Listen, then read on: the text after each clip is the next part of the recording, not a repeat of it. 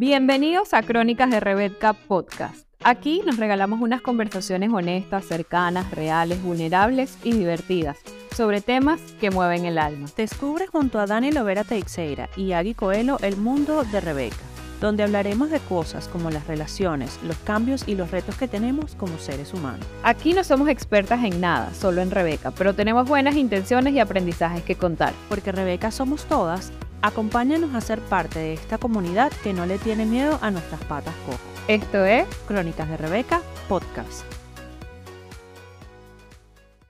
Hola, hola, bienvenidos a Crónicas de Rebeca Podcast. Este es el episodio número 14. Es, mi nombre es Daniel Lovera y estoy aquí con mi amiga Agui Coelho.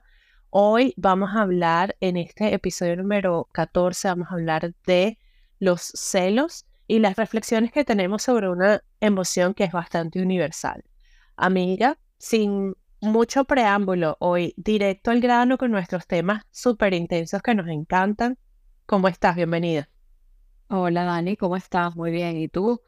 Sí, hoy, hoy arrancamos con este tema que hemos titulado Celos, reflexiones sobre una emoción universal. Yo creo que además, Crónicas de Rebeca, y nace mucho de, de, de esta historia, de, de esta novela de, de Rebeca, donde quizás la emoción detrás, una de las grandes emociones de, esta historia es el tema de los celos, ¿no? Entonces creo que es un tema que, que se relaciona mucho con, con, con Rebeca y su historia.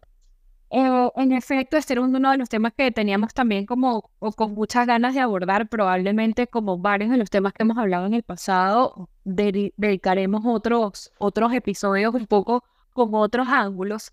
Pero hoy lo que vamos a hacer es adentrarnos en un tema que toca como que mucho la fibra, o sea, son de esas emociones complicadas, que trae mucha invitación al trabajo. Y lo que vamos a tratar de hacer en esta edición es explorar distintos aspectos de los celos, desde sus causas, de dónde vienen, mitos. Ya saben que eso es como algo signature de Crónicas de Rebeca, buscarle en la quinta pata al gato y desmitificar esas narrativas eh, comunes. Eh, desglosaremos también los diferentes tipos de celos, porque los celos también no se tratan nada más de los celos que podemos sentir por eh, una pareja romántica, y navegaremos también nosotras, intentaremos de proponer ahí algunas cosas y algunas estrategias que cuando no, no hemos sido unas locas de carretera, eso, esas estrategias nos han funcionado. Entonces, sí, en definitiva, si alguna vez te has sentido atrapado en una espiral de celos, si te has preguntado por qué experimentas esta emoción, esto es típico de por qué, pero por qué tengo que sentir esto, esta rabia, o sea, el sentimiento sobre el sentimiento, y pues están interesados en comprender mejor este fenómeno humano, pues este va a ser un episodio para Excelente, amiga, de verdad que me parece que un episodio del que podemos hablar desde la experiencia y también hablar desde lo que hemos leído e, e, investigado, ¿no? Como es típico en Crónicas de Rebeca, a mí me encantan los temas intensos cuando decidimos hacer el, el episodio de los celos como número 4, eh, perdón, como episodio número 14 en la temporada 2. Inmediatamente yo dije, uff, vamos a hablar de eso porque de ese pabín, los señores, yo tengo un rollo. Por mucho, mucho tiempo yo me sentía como orgullosa de decir, yo soy una persona súper celosa y, y después yo dije, uff, este, yo no sé si deberías estar alardeando de ser tan celosa y no creo que eso sea súper positivo para, para tu vida, ¿no? Y yo creo que una de las cosas que a mí siempre me llevaba a reflexionar sobre el tema de los celos es la naturaleza de la inseguridad que una situación te genera y a partir de esa inseguridad sientes que algo te están quitando, estás en desventaja por algo y ya inmediatamente empiezan los celos. Pero yo quería un poco hablarlo primero desde el punto de vista como que la, la ciencia detrás de los celos, como lo dice el título, es una emoción universal y todo el mundo lo, eh, lo vive. Y quería un poco explorar esas razones biológicas, psicológicas, del entorno que afectan a los celos. A ver qué, qué conseguiste tú con tus investigaciones super nerdísticas. Sí, total. Y además que los celos tienen muy mala reputación, muy mala reputación y yo creo que por ahí vamos a partir porque pensamos que los celos eh, es algo como patológico de gente que anda mal por la, la vida. Lo primero que hay que entender es que es una emoción bien, bien, bien primitiva. Son de esas emociones que se generan en la amígdala porque vienen como una respuesta a las estrategias adaptativas que hemos tenido que desarrollar para garantizar la sobrevivencia, porque imagínate un mundo en donde tú no tuvieses este sentido de, de cuidar la relación con el otro y, de que no se la llevan a ningún otro lado, pues andaríamos por ahí el mundo sin cuidarnos los unos a los otros y el tema de sobrevivencia fuese muchísimo más complicado. Entonces, primero, decir que es una emoción biológica, como todas las cosas del comportamiento humano. Ahorita me estoy leyendo un libro increíble que se llama Behave. Bueno, realmente es como una Biblia y es eh, súper técnico. Es, es un libro de neuro, neurobiología, por así decirlo, que estudia o de neurociencia del comportamiento. Y dice que hablar de que las cosas que hacemos vienen estrictamente por un componente genético, estrictamente por un componente epigenético o estrictamente por un componente social, de modelación social, es demasiado complicado. Por lo general es la combinación de muchas cosas. Entonces, la primera idea que quiero transmitir es que es algo que está en nuestra naturaleza humana. O sea, nadie escoge ser celoso, nadie dice, bueno, tú decías muy orgullosamente, pero yo creo que a todas las personas que sienten celos, si les pusieran la opción de no sentirlo, no lo sentirían. Entonces, es, eh, hay que hacer las paces como tenemos eh, cosas muy primarias como la rabia, eh, como el miedo, pues los celos también tienen eh, una, una base muy bastante primaria. Y luego, obviamente hay razones muy mucho más elaboradas, ¿no?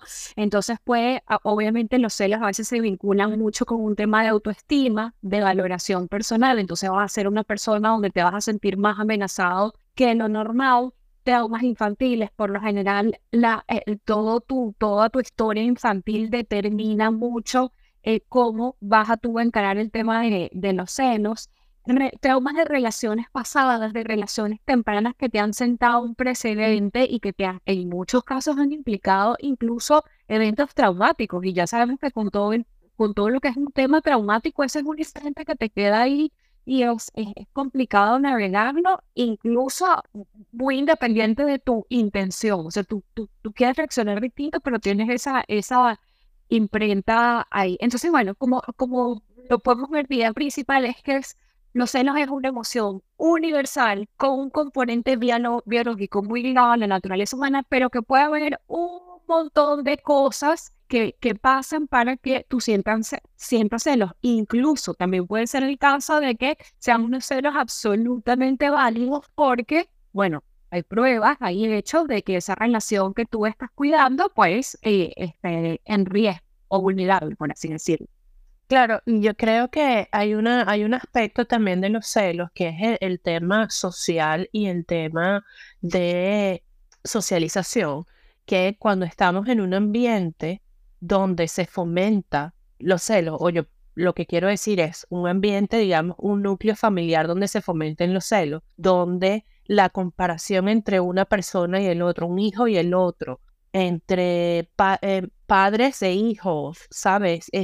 Las comparaciones, las competencias insanas dentro de los núcleos más eh, internos de, lo que es la socialización, sea la familia, el colegio, o cualquier otro núcleo pequeño, lo puedes ver como también que deja esa imprenta que tú dices, bueno, yo actúo de esta manera porque es como ha sido condicionada desde muy temprana edad para responder ante ciertas situaciones y es lo que eh, poco para elaborar lo que tú estás diciendo con respecto a, a la parte traumática, eso deja una, una marca en nuestro comportamiento y empezamos a repetir patrones solamente porque, sabe, porque es el patrón que conocemos de toda la vida, ¿no? Yo quiero aquí hacer como una pequeña, como un pequeño inciso, porque efectivamente antes yo siempre decía que yo soy una persona muy celosa y no quiere decir que ya no lo sea sino que yo ahora veo los celos de una manera distinta. Sí, es,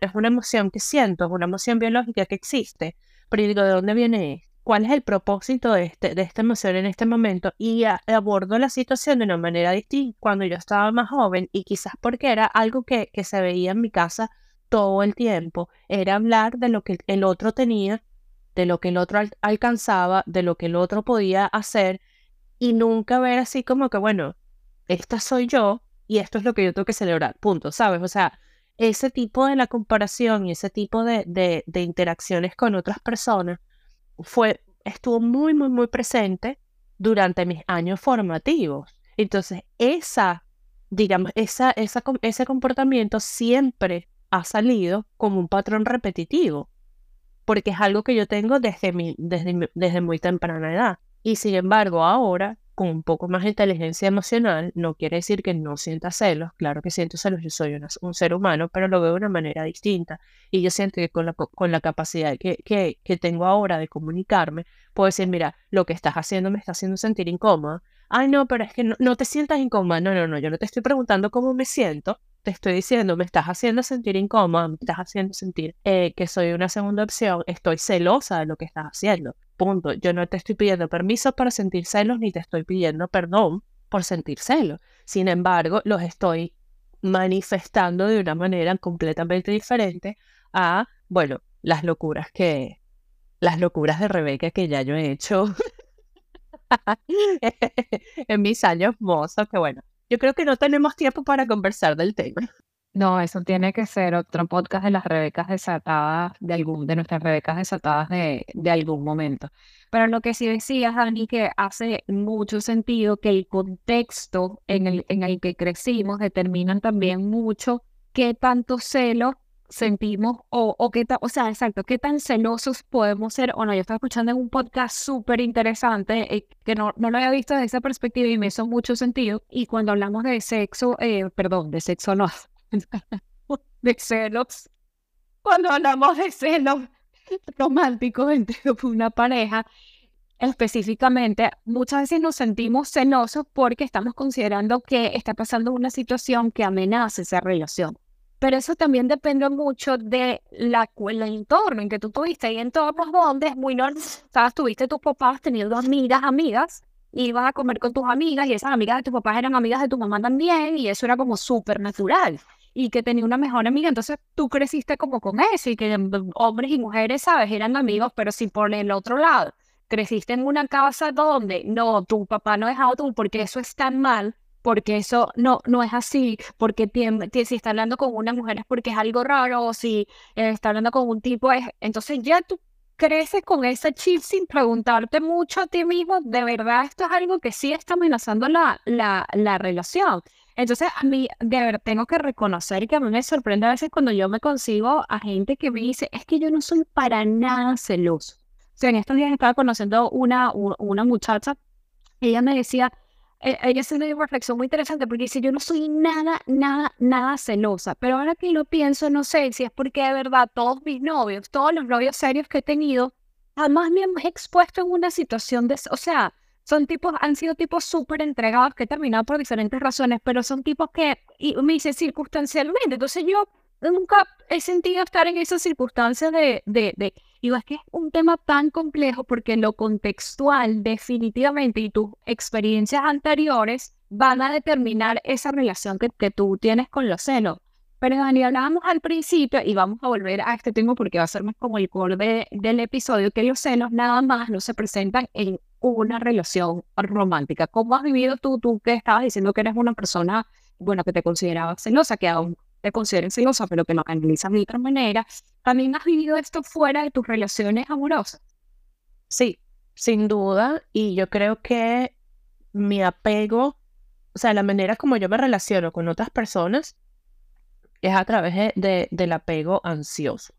Sea, para mí que una persona me dedique su tiempo, me dedique su espacio, es súper importante. Y si una persona se llame familia, amigo, pareja, me dice, no tengo tiempo, no puedo, ya yo me estoy haciendo, me estoy contando la historia en mi cabeza de que la persona me está rechazando, que yo no quiere pasar tiempo conmigo, que no quiere estar conmigo. Entonces, para mí, el apego ansioso ha sido como el core de mi comportamiento más celoso. Me ha pasado con amigas, me ha pasado con amigos que yo, de hecho, por mucho tiempo, yo decía que yo formaba el club de las amigas que aman demasiado. Eso no tiene sentido, o sea, no tiene sentido, porque no significa amar demasiado, o sea, ¿qué significa amar demasiado? Eso, eso, no existe, para empezar. Y lo otro era que yo siempre, cuando mis amigas conocían a alguien nuevo, quién es esta persona, me sentía amenazada porque me sentía reemplazable, me sentía totalmente, totalmente descartable. Y yo creo que eso es, es, reflejo del cuento que yo he escuchado a mi mamá contarse toda la vida por el hecho de que a ella la dejaron por otra persona. Entonces, ese, ¿sabes? Ese chalala que yo escuché desde pequeña se queda en, en, la, en la psique y de verdad que yo siempre sentí que yo era reemplazable cuando otra persona hacía algo diferente, algo mejor, sea lo que sea, o sea, pongámoslo en términos súper tontos, una, una amiga de, de, mi mejor amiga que podía hablar inglés y yo no. O una amiga, mi mejor amiga que, que vivía en Caracas y yo no vivía en Caracas y vivía súper cerca de donde vivía ella. Ya eso para mí era una amenaza inminente, me va, me va a reemplazar cuando realmente la conexión entre dos personas no depende de lo que te falta, sino lo que tienes, de lo que, o sea, esa, esa relación está formada en base a lo que tú traes a la mesa y eso es lo que me ha ayudado a manejar los celos de una manera diferente. Ahorita que estoy saliendo con otra persona y que estamos en, o sea, estamos empezando a salir, no somos exclusivas, yo sé que ya está saliendo con otras personas y yo le dije, yo estoy, estoy totalmente de acuerdo con que salgas con otras personas, porque tú estás en su... O sea, acaba de salir de un divorcio, no sé qué, es un cuento muy largo. El punto es que yo digo, yo sí me da celos que salga con otra gente, yo no soy de hierro, pero yo estoy muy, confia muy confiada en lo que yo traigo a la mesa en mi relación con ella. Entonces, lo que ella consiga por otro lado, que a mí me falta, bueno, me falta, pero yo estoy tan confiada en lo que yo traigo a la mesa que los celos los manejo de una manera distinta. Entonces, eso me ha pasado en relaciones personales, en relaciones románticas, me ha pasado en relaciones con amigos e incluso me ha pasado en el trabajo, cuando yo siento que otros compañeros de trabajo han tenido oportunidades diferentes y yo digo, ah, ya me van a votar, estoy, estoy, soy una porquería de, profesional, no sé qué, y ya me siento súper mal y es por celos de, de pensar que me van a reemplazar cuando realmente eso no es así. Y está todo ligado al, a la historia que yo he escuchado en mi entorno, que las personas somos reemplazables, que nos dejan por otras personas, que tal, tal, tal, O sea, todo esto, again, quien tiene mami issues, uh, uh. Qué fuerte, Daniela. O sea, la, pobre Ana. Y justamente, ¿cuánto, cuánto tiempo tienen tus papás divorciados? 35 años. ¿Y tú crees que tu mamá superó en algún momento que la hayan dejado por otra persona? Pero, o sea, yo sí espero que lo haya superado, pero que ella me lo haya dicho, nunca lo hemos hablado, porque tampoco de, eh, de ese tipo de emociones no se habla en mi casa. ¿Me entiendes? Entonces, yo creo que mi mamá dijo así como que, bueno, ya, ¿qué voy a hacer? En pelear en contra de este, de este sentimiento si ya, o sea, somos una familia blended y ya está. Pero yo no, yo no estoy segura. Y te digo, no estoy segura porque mi mamá, la manera como ella socializa con otros miembros de la familia es muy parecida, ¿sabes? Entonces, no creo. Pobrecita, mami, I love you. Es que por eso te pregunto, probablemente 35 años después, o sea, le haga demasiado sentido, no sienta absolutamente nada por tu papá, probablemente habrá ah, engranado a, tu madrastra en su eco, pero quizás el hecho de ser dejada por otra persona, no sé si me explico, no, no es ya como el, el sí de, es haber sido reemplazada por otra persona, creo que a veces hay situaciones en gente que no lo supera, que, que, es un trabajo como superar así todo lo demás ya, ya no te importa y hasta te hace sentido. Y que el solo hecho que era un poco lo que hablábamos en el episodio de del rechazo, el no ser escogido, y ahora lo voy a conectar con otra de las cosas que decían de tu experiencia actual, quizás tu, tu cambio, tu shift en eh, que te sientes segura y estás ok con que la persona que esté saliendo ahorita también esté explorando eh, con otras personas porque aún no han llegado a un acuerdo de exclusividad, es porque también quizás también tu mindset es que no estás ahí para escógeme, tú estás ahí escogiendo. Entonces tu, tu drive es más, yo también estoy escogiendo y como yo estoy escogiendo, o sea, no, no, lo que tú estés haciendo no, o sea, no sé si me explico, no tiene que ver con que me escoja a mí, yo también estoy en un proceso de, de, de ver, ¿no? Entonces, eso te, te empodera muchísimo. Que yo también en un punto de mi historia también hice como ese cambio de no se trata de esas cosas que, que amenaza la relación y que yo voy a perder. O sea, se trata de también uno escogerse a uno mismo y bueno, y ya está. Y entender que, que muchas veces las circunstancias no tienen que ver contigo. O sea, que alguien decida estar con otra persona, en muchos casos tienen que ver con la relación, muchos casos la otra parte ha también fomentado para que eso pase, pero a veces no tiene nada que ver contigo, es un proceso de la otra persona, o sea, es un tema de la otra persona y, y no tiene nada que ver contigo. Entonces, volviendo también al tema de los celos, Esther Perel, once again, ella plantea una cosa que a mí me parece súper interesante, donde dice que las relaciones son como mucho, ¿no?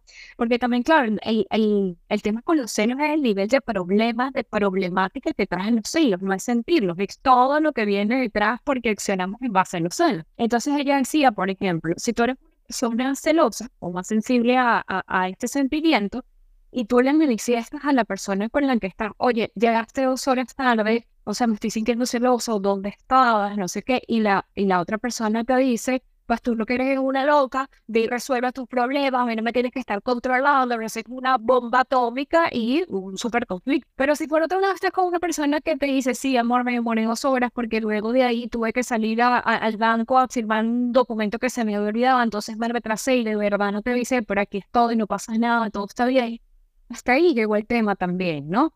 Entonces, yo creo que es, e, es un tema tan complejo porque no tiene nada que ver cómo lo sientes, cómo lo navegas, eh, con, qué haces tú, es también la interacción que tienes con otra persona alrededor de los celos.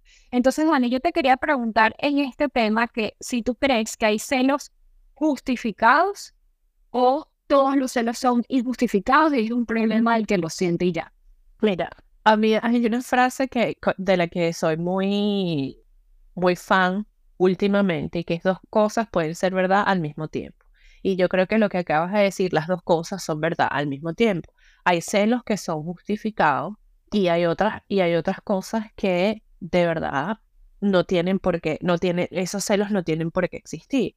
Yo creo que hay celos que, por lo menos en una, en una relación de pareja, en una relación donde no hay confianza y hay una de las dos personas que se está aprovechando de la otra en términos de estoy montando cachos, estoy diciendo mentiras, estoy gastando plata, estoy lo que sea.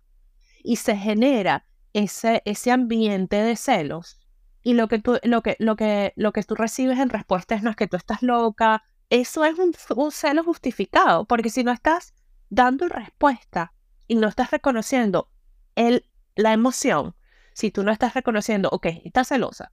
Si tienes o no tienes razón de estar celosa, eso no es mi peor porque ese, ese es tuyo y tú eres la que está sintiendo ese, esa emoción. Pero lo que yo te puedo decir es, ¿están justificados o no? Pero si asumo una posición defensiva, obviamente tus celos quedan como expuestos, ¿no? Y tú dices, bueno, entonces aquí está la evidencia de que hay algo que está pasando que me estás ocultando. La, confianza es súper importante y el tema de la comunicación. Cuando tú reconoces a la otra persona y tú dices, bueno, ok, yo no soy responsable de tus, de tus sentimientos, de tus emociones, pero comparte tus emociones conmigo. Dime qué es lo que estás sintiendo y a ver cómo, o sea, dime cómo te puedo ayudar a manejar estas emociones. Y yo creo que sí es una manera más efectiva de lidiar con esos celos que son, no tienen justificación. Yo creo que cuando hablamos de celos injustificados es cuando tenemos esos celos, que es esas historias que nos contamos a nosotros mismos. Me están haciendo daño, me están montando cachos y la persona te da la evidencia de que no lo está haciendo y tú igual estás en ese, rumiando esa idea y rumiando esa idea. eso es una tortura. Y también genera demasiada presión en las relaciones porque los celos desgastan. De verdad, cuando una persona se mm, empieza a celar a la otra, empieza a celar a su pareja y es un ciclo repetitivo, eso se convierte, a, es agotador. O sea, y lo digo porque, como te decía antes, de, nada más con mi experiencia de, de reconocer cuán celosa y cuán, cuánta energía le ponía yo a estar celosa de mis parejas. Qué gasto de energía tan increíble.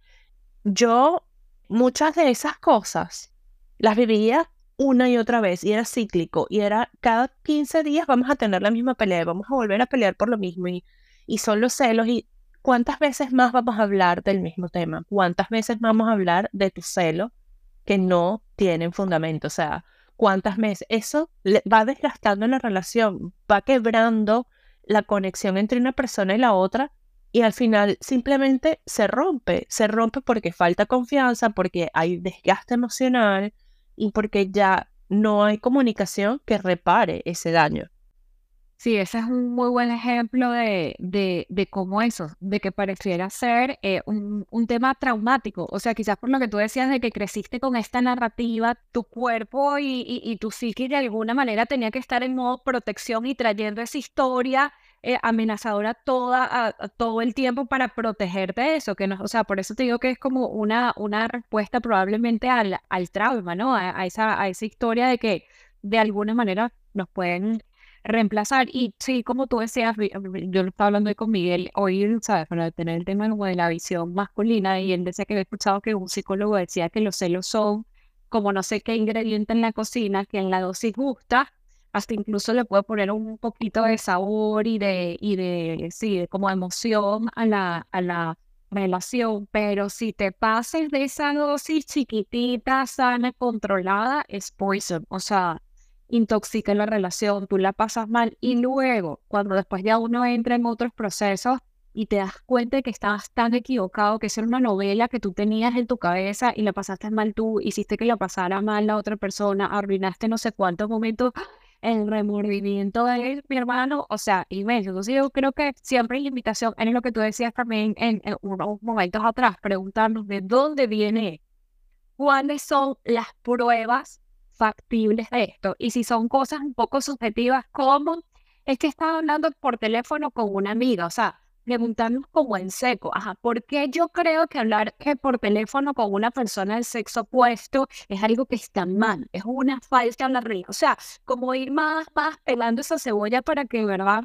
Eh, podamos tener más ese choque con la realidad y ver qué tan válido o no válido es esa sensación de celo. Entonces, bueno, en este tema vamos a hablar de unos mitos sobre los celos, esas ideas que siempre hemos arrastrado sobre los celos y no son tan así. Primero que los celos son una demostración de amor yo te celo porque yo te quiero. Es más, yo creo que hay gente que a veces hasta cela por un tema de orgullo, por un tema de inseguridad, por entonces no son una demostración de amor, no siempre están vinculadas con el amor.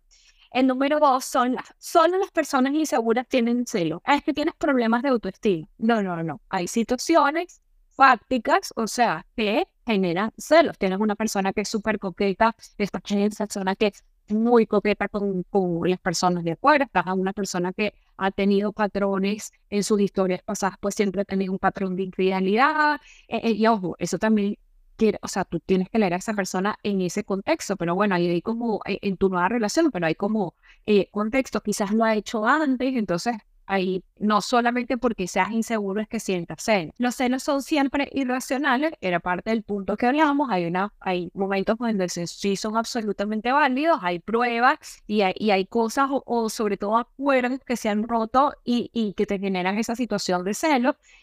Y Sí, o sea, básicamente esta idea de que los celos son demostración de amor, de que solo las personas inseguras sienten celos y que los celos siempre son irracionales y no son justificados. Tú, o sea, has caído en esto en algún momento, ¿cómo lo ves? ¿Qué piensas? ¿Te hace sentido? ¿Tienes otra idea sobre los celos?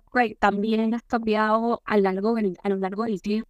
Bueno, cuando yo estaba leyendo para, para prepararme, o sea, los artículos que leí para prepararme para este pod, uno de, de los puntos que se repetía en los, en los artículos que conseguí era que la romantización de los celos, tipo Otelo, que se glorifica sentir celos, que si yo no te celo, no es, que, no, es la única manera que yo te puedo demostrar que te quiero, que me interesas, que me importas.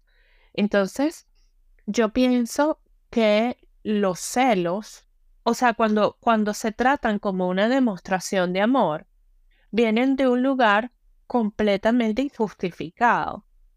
Porque si tú lo que quieres demostrar es amor, tú tienes que conectarte con la otra persona desde el amor. No desde la duda, no, no, desde, no desde el juicio, no desde la, la desconfianza. Entonces, ¿cómo vas a demostrar amor si estás demostrando desconfianza? Si lo que estás realmente demostrando, o sea, es que es incongruente. Eso por un lado. Por, otra por otro lado, a mí me parece que una de las cosas que está como mal vista o, digamos exagerada con el tema de los celos es quien cela más, es quien está más involucrado en la relación. Entonces, claro, yo te celo porque a mí me importa más mi relación contigo. No, tú me celas porque tú tienes un sentimiento y yo tengo otro. Y la manera como, eh, por lo menos entre hombres y mujeres, reaccionan o, o se activan los celos en las mujeres y en los hombres de una manera distinta. Por ejemplo, estaba leyendo en estos artículos que los hombres sienten celos cuando se ven amenazados por otro proveedor, por otra figura que puede ser la figura proveedora de su pareja, de su madre, de su lo que sea, ¿sabes? Como ese sentido de protección y proveer. Y para las mujeres nace desde la, desde la posibilidad de ser escogida para para reproducirse, o sea, desde la belleza, desde lo atractivo, si hay una persona que tiene un buen humor, y eso yo considero que es atractivo, entonces inmediatamente ya yo siento un poco de celos porque esta persona me va a reemplazar a mí en mi rol de, entre muchas comillas, reproductivo. O sea, eh, a ver, esto ligándolo al concepto del que tú decías al principio de que los celos son una emoción primitiva. O sea, esa es una reacción primitiva genética que tenemos que no tiene nada que ver con si estamos empoderados o no estamos empoderados. O sea, es algo que está en el cuerpo. Y yo creo que el tema de, de no resolver el problema, cuando hay celos y no se, perdón, que no se, que no se lidia directamente con esa situación, dejas pasar el problema y el problema se va a hacer cada vez más grande y más grande y más grande.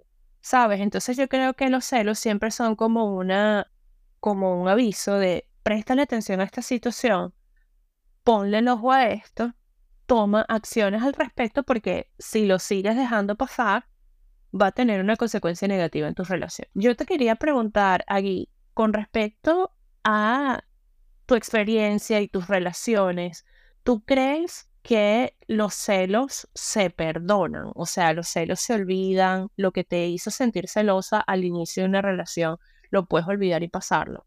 Ay, qué pregunta tan complicada, amiga, te pusiste intensa. Mira, em, es que creo que se conecta justamente con lo que tú decías en tema de cómo los hombres y las mujeres eh, viven los celos o qué es lo que te genera más celos. Y en algún momento leí, ahorita la teoría que que explicabas me hace totalmente sentido. Y también leí que, por ejemplo, a los hombres, y lo he escuchado mucho de mis amigos, bueno, heterosexuales, tengo que decir, no, le he hecho la pregunta a ninguno de mis amigos homosexuales, bueno, se, se me va a decir porque me, tengo como la curiosidad, de que, o sea, el sexo es, o sea, te acostaste con otra persona. O sea, pero te llegaste a acostar con otra persona, como el tema del sexo es lo que les detona.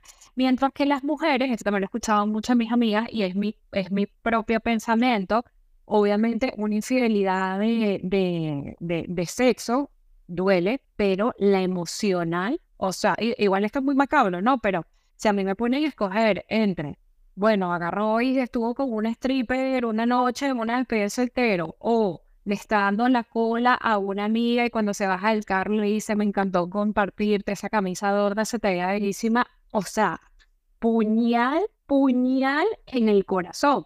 Y que esto viene esta base de que el hombre es tan sensible al tema del sexo porque es una cosa de garantizar, ese hijo es mío, o sea, tiene que de alguna manera tienes que mantener como tu hija pareja para tener la garantía de que en efecto ese es tu hijo. Y luego las mujeres, tú como bien lo explicabas, es un tema de competir entre nosotras mismas para tener como al, al, proveedor, o sea, al proveedor que se quede aquí para, para, que, para que me dé hijos, para cuidarnos, para ayudarme a cuidarles, etc. Entonces, la pregunta que me decías, yo también creo que es muy, muy multifactorial. Es decir, pues, si tú perdonas, o sea, primero hay que ver qué perdonaste y si esa situación sobre la que sentías celos era verídica o no era válida, o si, si estabas sintiendo celos porque algo pasó y perdonaste eso que pasó, o eran unos celos que te inventaste tú. Entonces tiene que ver también mucho con el trabajo personal que tú haces, porque como tú lo decías, uno las, las buenas becas van evolucionando y uno, o sea, yo no, ya las cosas que me daban celos a los 20, o sea, no me dan y, o puede ser que me active una cosa y ahí digo como va y se me va. Y a veces me pasan cosas y que yo, ay, a mí estas ruinas antes me picaban y ya no para nada.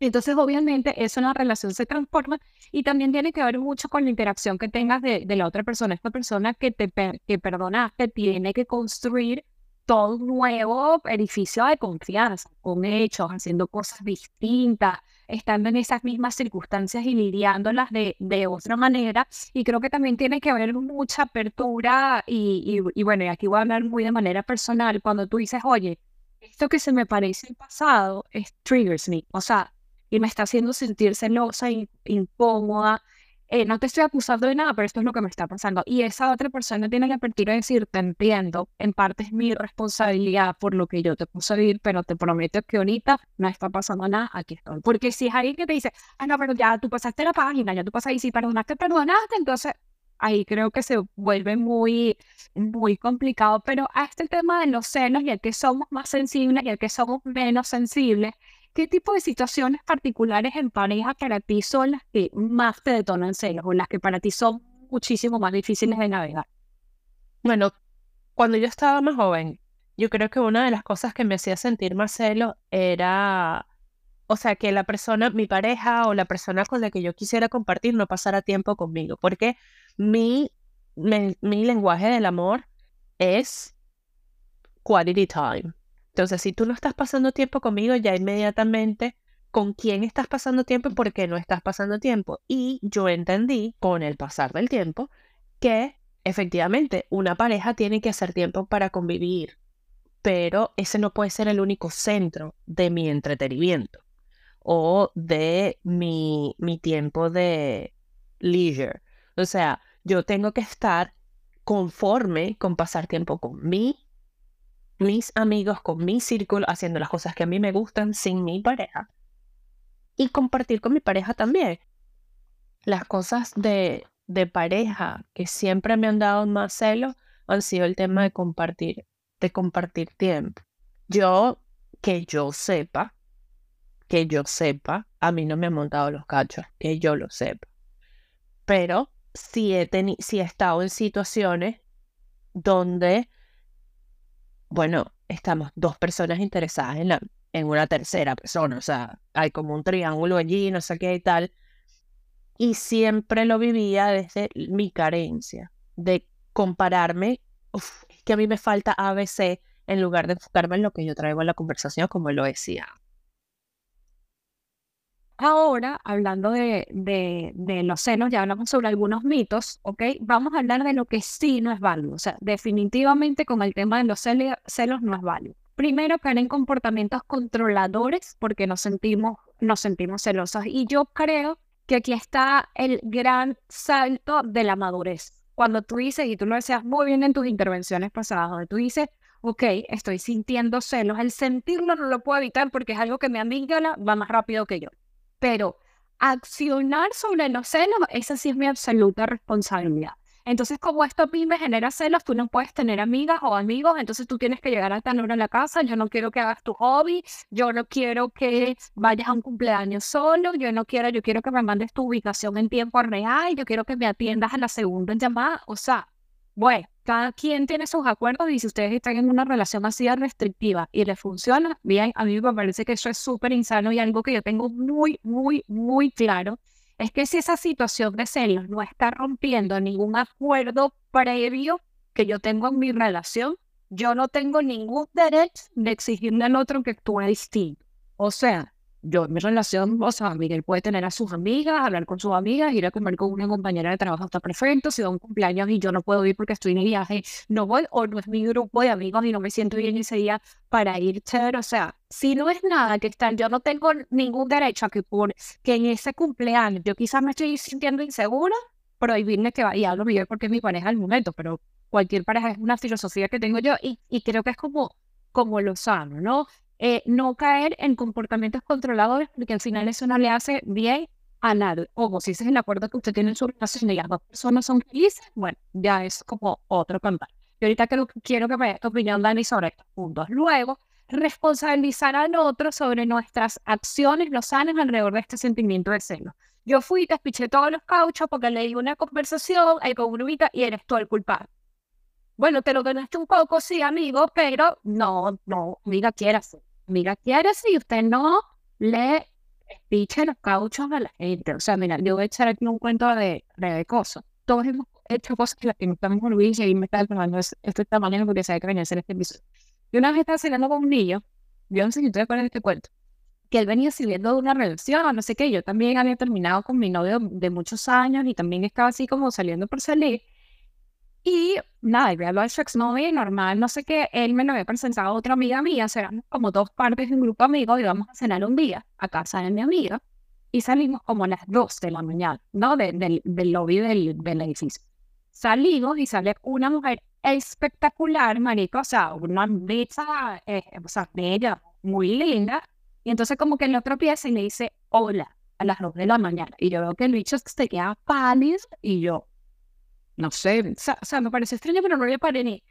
Vamos a montarnos en el carro y la camioneta estaba toda rayada, además es una camioneta del año, entonces no sé qué, raya era la exnovia porque una amiga le había dicho que había visto su carro, el carro de, de, este niño ahí, que estaba con una tipa. La tipa se fue a montar vigil, o sea, vigiló, estuvo hasta las de la mañana y le rayó el carro, después estaba afuera, o sea, como pegando gritos. Yo estaba con otras amigas mías que son, esas sí son unas locas, locas. Mis amigas comenzaron a caer, un show, que yo no entendía nada. Yo decía, chama, o sea, chama, quiérete, no. Entonces, mi eh, o sea, al final que no, ella es una loca y tal, yo no sé qué tipo de relación él tenía con ella y si se seguían hablando o algo, pero nada justifica lo que hizo esta pobre muchacha que hasta el sol de hoy la recuerdo por ese show.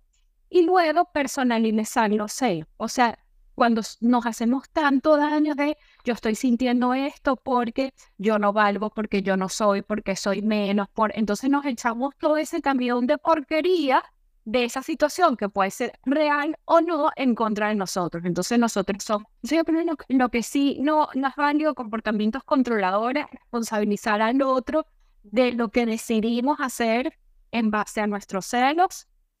Ojo, si lo que decidimos hacer es algo comprobado y terminamos la relación y nos mandamos el carrizo, obviamente el otro es responsable de eso, quien, quien se lo buscó, pero no, estoy hablando como estas acciones como nocivas y personalizar los celos de que es culpa de nosotros y maltratarnos a nosotros cuando sentimos.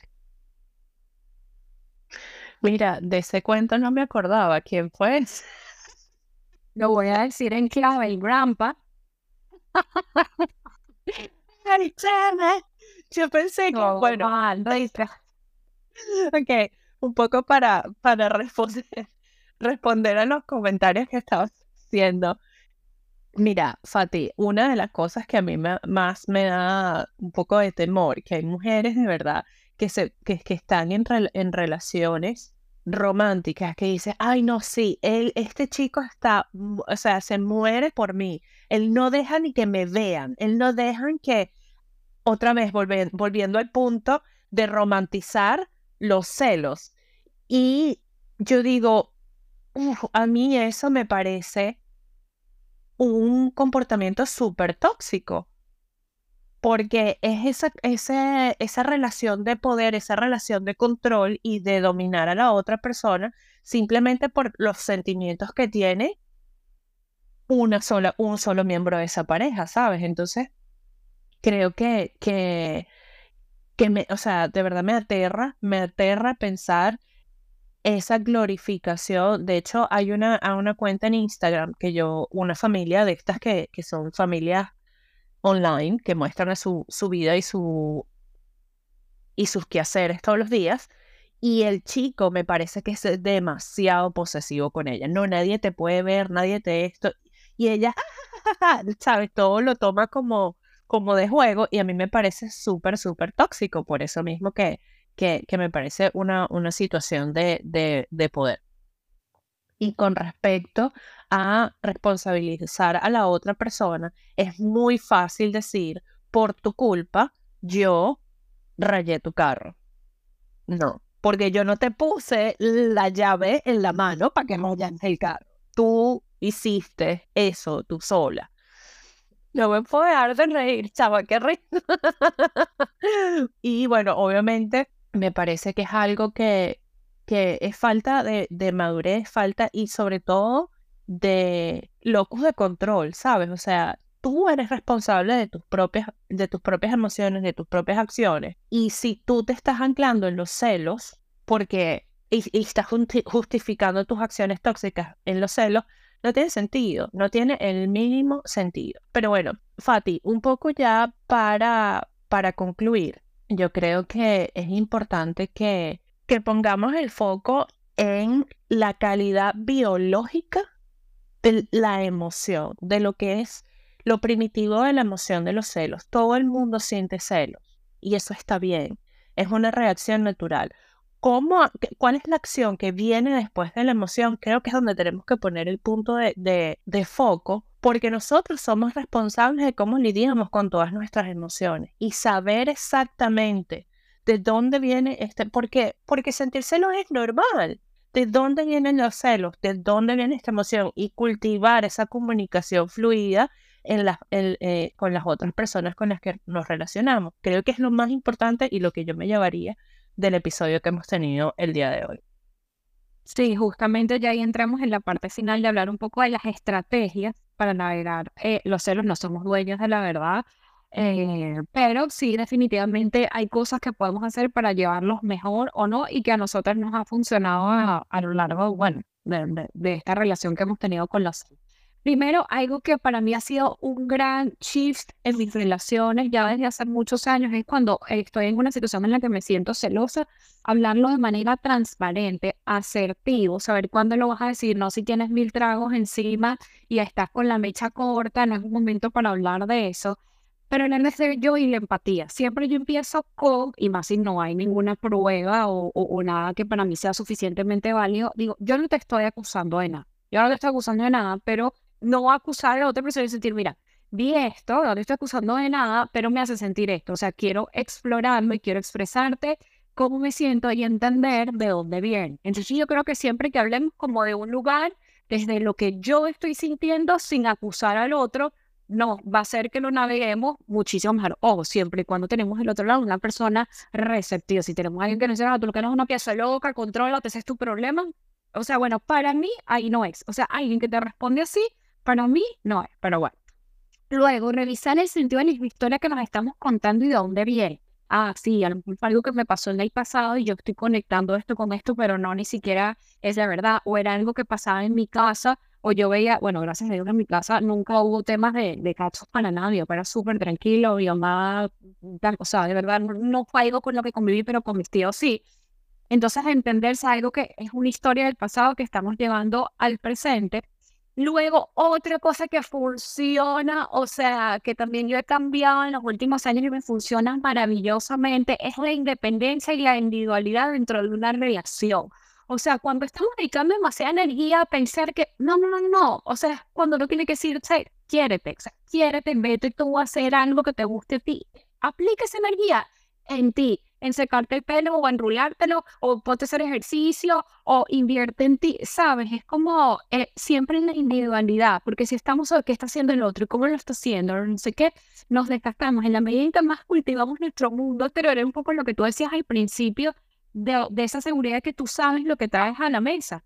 Entonces es como, mm, o sea, yo cuido mi independencia, mi individualidad y eso hace que seamos menos aprensivos y menos celosos. Y luego como ya todos saben, y siempre esta es nuestra conclusión y nuestro consejo a todo, la terapia siempre es la respuesta. O sea, si estamos en una situación donde sienten que los celos son más grandes que ustedes, que es algo que no pueden superar, que fue algo que pasó en el pasado y está atormentando, o en efecto, están con una pareja que les genera esto todo el tiempo y no saben o cómo salir de esa relación o cómo vayan a terapia, vayan a terapia para que su amiga Ibelia o para que su amiga Libe o quien quiera que sea te ayude desde una perspectiva profesional a lidiar con ese sentimiento que puede ser, muy, si bien es sano, puede ser muy, muy destructivo.